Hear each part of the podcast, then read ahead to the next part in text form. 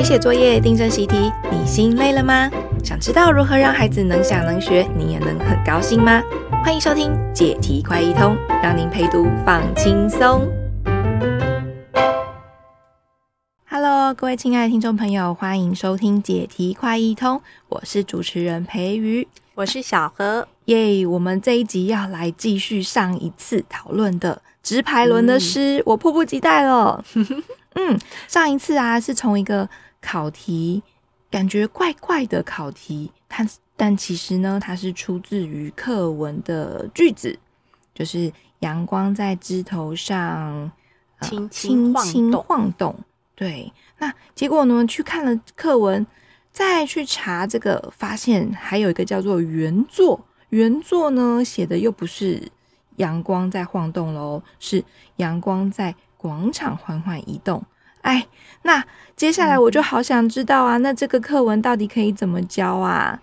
嗯，对，就是一般小孩，呃，到底怎么学这一课的、啊？嗯嗯嗯，在说这课怎么教之前，我们先回顾一下我们过去可能会怎么学。通常我印象中，我小时候可能就是要念诗啊，然后可能要写生词啊。然后把一些那个解释弄清楚。那我发现这几年，呃，也有很多认真的老师，他可能会让小孩朗读诗。嗯，那接下来呢，他会让孩子画画，啊，把诗画成一个四格漫画，嗯，或是六格漫画。嗯嗯，对呀，这样感觉还蛮灵活的耶，吼。嗯，感觉蛮灵活的哈。对，可是因为上次我们有说过，其实呃，这是在呃课本的第一课的课文，那它确实呢也有一个作者的第一版的创作哦。那我觉得，因为有了第一版的创作，跟课文其实有一些不太一样哦，那反而就可以玩出一个很有趣的教法。哦，好，现在我们比一般。呃，学生一般在学校里面看到课本，有一种揭开了那个面纱，我们打开了一个潘多拉的盒子。嗯、我们知道其实有个叫做原作，然后跟一个叫做课文。对，好，那再来我们就可以让孩子真正的磨练。他们的语文能力了哦。好，那我们现在来举一个例子哦。我觉得不管是在家里或者是在课堂上，其实可以试试看这样教，就是两师并成的教法，就是把那个第一版的原版的创作跟课文版的创作同时呈现在孩子面前，然后来跟他们做细致的语文上的讨论。好，怎么说呢？我现在这样讲很抽象，对不对？嗯。好，那我现在先念一下那个呃课文的哦，不是课文，先不讲是什么版本，对不对？对，第一版原作。好我们先再听一次原作哦。好，我现在先念呃前面的几段，就是放学后踩在直排轮上的我。风儿从耳边呼啸而过，时间在眼前驻足停留。这是第一段。好，第二段。放学后，踩在直排轮上的我，阳光在广场缓缓移动，泪水从脸庞轻轻滴落。好，再来第三段哦。哦，对不起，是汗水，我有眼花。好，第三段。想象自己是只老鹰，滑行加速，加速滑行，天宽地阔，任我遨游。好，我们先看这三段就好。那现在我想请那个培瑜帮忙念一下，小孩在打开课文第一课他会看到的前两段。好，踩上直排轮的我，风儿从耳旁呼呼吹过。景物在眼前快速消失，想象自己是只飞鹰，滑行加速，加速滑行，天宽地大，任我遨游。这是第一段。那接下来第二段，踩上直排轮的我，阳光在枝头轻轻晃动，汗水从脸上缓缓滴落，想象自己是颗陀螺，转身跳跃，跳跃转身，舞姿迷人，美丽如虹。好，我们就看这两大段的第一版跟第二版的诗就可以喽。好，那我觉得在家里可以跟孩子玩一个事情。就是读完这两首诗以后呢，可以问小孩第一个问题，就是踩在直排轮上的我，这是原版，跟课文的踩上直排轮的我是一样的吗？还是不一样的？嗯，我吗？我觉得不一样啊。嗯，有什么不一样？不一样啊，都在直排轮上啊。没有没有，踩在直排轮上是我就是踩在上面了，嗯，穿上了就已经在上头，嗯、可能已经在那边滑来滑去了。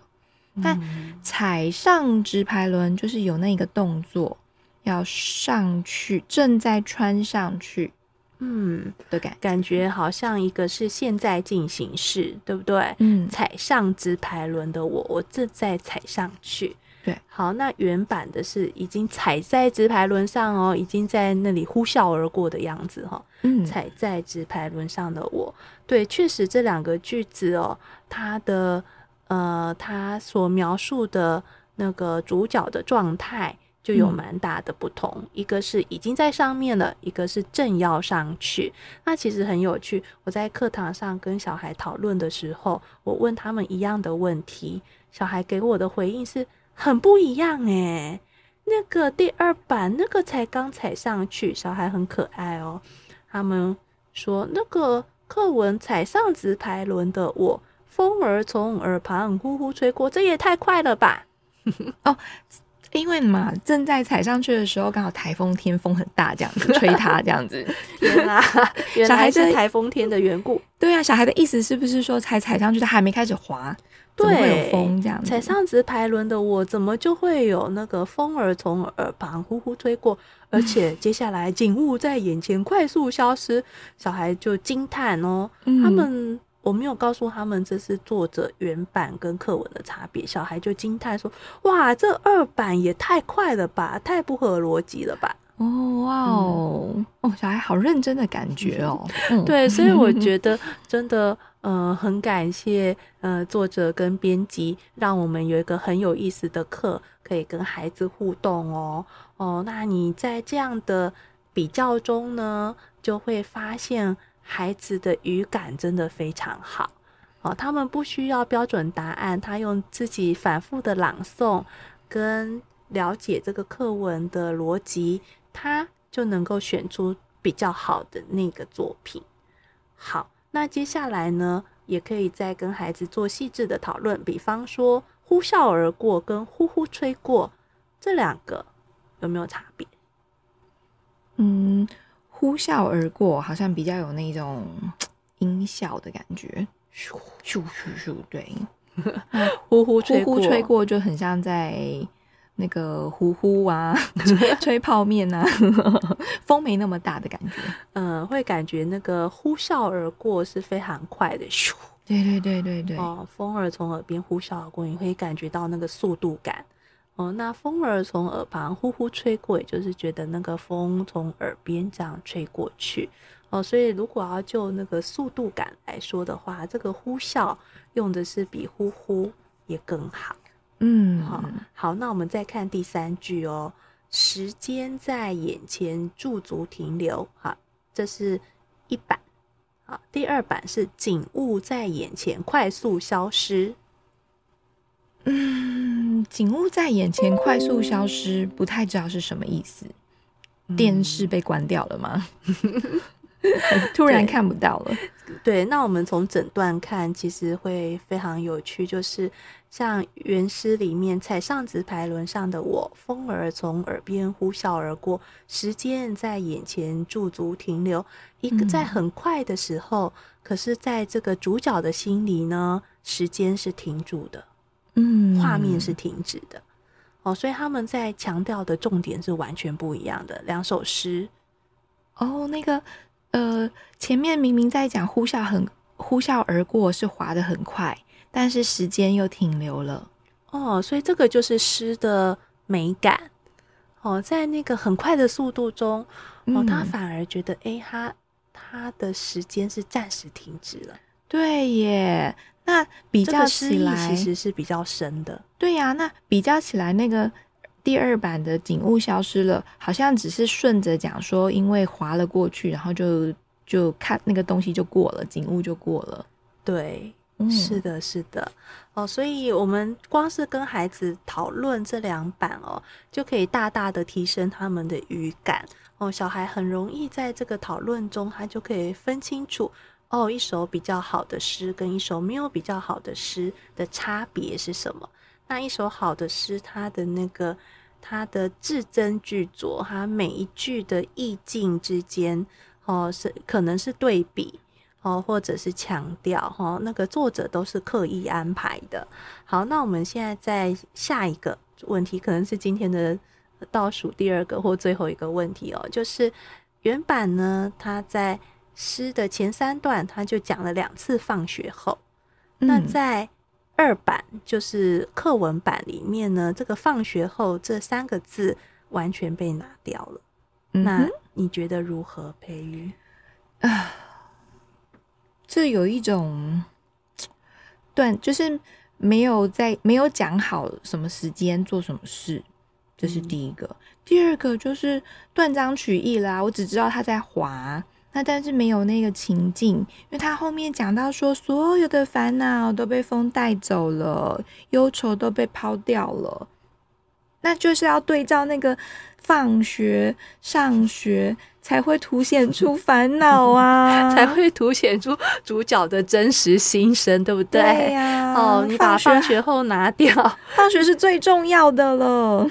对，哦，那这就很有趣哦，意味深长哈、为什么教科书要把放学后这个这么快乐的时节的那个感觉哦，他特别要拿掉？这真的很有趣。好，那我再从语文上来说，其实上重复两次“放学后”。那个诗的重复是必要的，所以诗人这是他刻意的安排哦，他不只是要强调时间感哦，他要强调这个诗的韵味哦，所以放学后踩在直排轮上的我，风儿从耳边呼啸而过。好，下一段，放学后踩在直排轮上的我，阳光在广场缓缓移动。就诗歌本来就是有一种重复叠宕的韵味。好，所以当他把这个放学后拿掉的时候，这个诗不只是从情境上哦被抽掉，那它也在韵味上也被抽掉。哇，天哪！从上面对比了，点出了四个点哦，全部都是原版。胜胜胜胜这样子 对，所以呃，上一集我们有提到说，就是我觉得真的有点可惜哦，因为当时编辑显然是考虑小，也是考虑小孩的学习啦，就是要考虑小孩已经学过的生字跟他必须学的生字而做的这些更动，可是这些更动。到底孰轻孰重？我觉得这个是要仔细再做考虑的。因为语文课除了生字，并不是只有学生字哦，语文的韵味，啊，语文的高明之处，也是小孩要学习的，对不对？好，那我想要再讲一个小小的八卦，就是事实上呢，呃，这个诗并不是只有两版，它还有一个隐藏的一版，还有隐藏版。对，就是原作版跟课文版中间还有一个中间版。嗯、哦，难道是在修的过程还有什么被动了手脚吗？啊、嗯，有的，有的。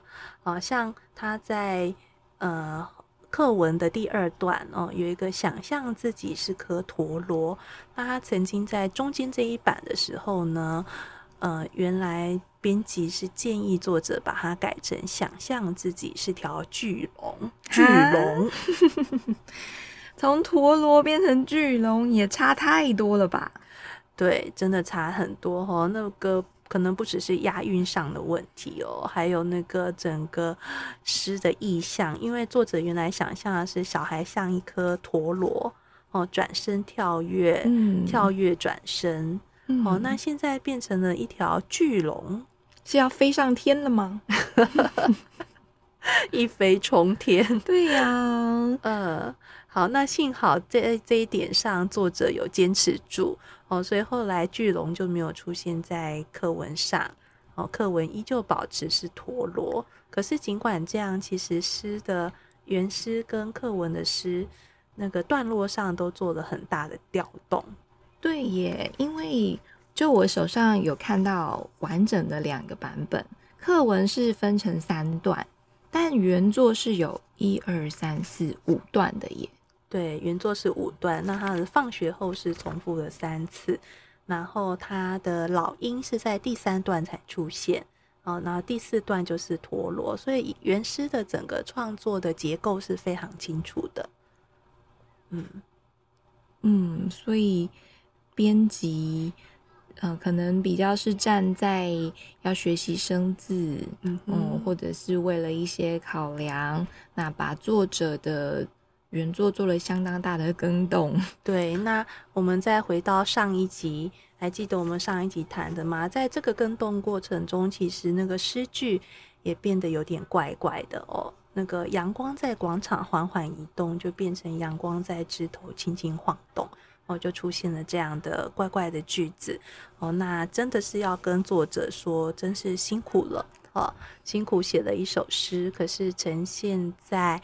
课文上的是他不是很满意的这一个版本，哦，真的是辛苦了，唉，对，那其实有一个很有趣的问题就，就就很值得再想一想。我猜，不管是家长或是老师，甚至是小孩，我在课堂上都会被小孩问说，问这一题，就是，咦，那作者为什么不坚持他的原作啊？既然他自己都觉得原作比较好。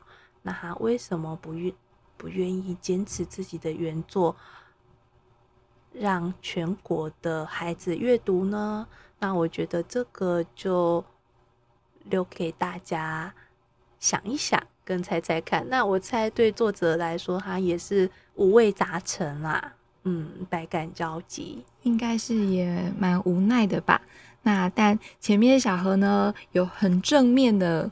一个说法，我有记得哦，就是感谢有这样子来来回回的过程，因为编辑提出的意见，那我们有机会呢去找出了原作来做一个对比，嗯、也有机会让小孩可以体会跟品味这个不同的文字，嗯、它的节奏跟韵味。对，那老师们或是大人，如果细细追究，你会发现教科书被。跟动的文字段落的，并不是只有这样的一课哦，非常多的课文，呃，原作跟改过的，呃，比例都很，呃，那个比例是相当高的。哇，这两集从一个感觉怪怪的照样造句的题目，我们发现了一个很重大的秘密。从此以后呢，翻开每一课小孩的课文，我们都可以去查查看。这个作者、呃、当柯南，嗯、呃，蛮有趣的。嗯，好，那很感谢小何帮我们揭发了 这个很有趣的原作跟作者自己已经揭发了啦。嗯嗯嗯嗯，好，那希望大家喜欢哦。嗯，谢谢大家，拜拜。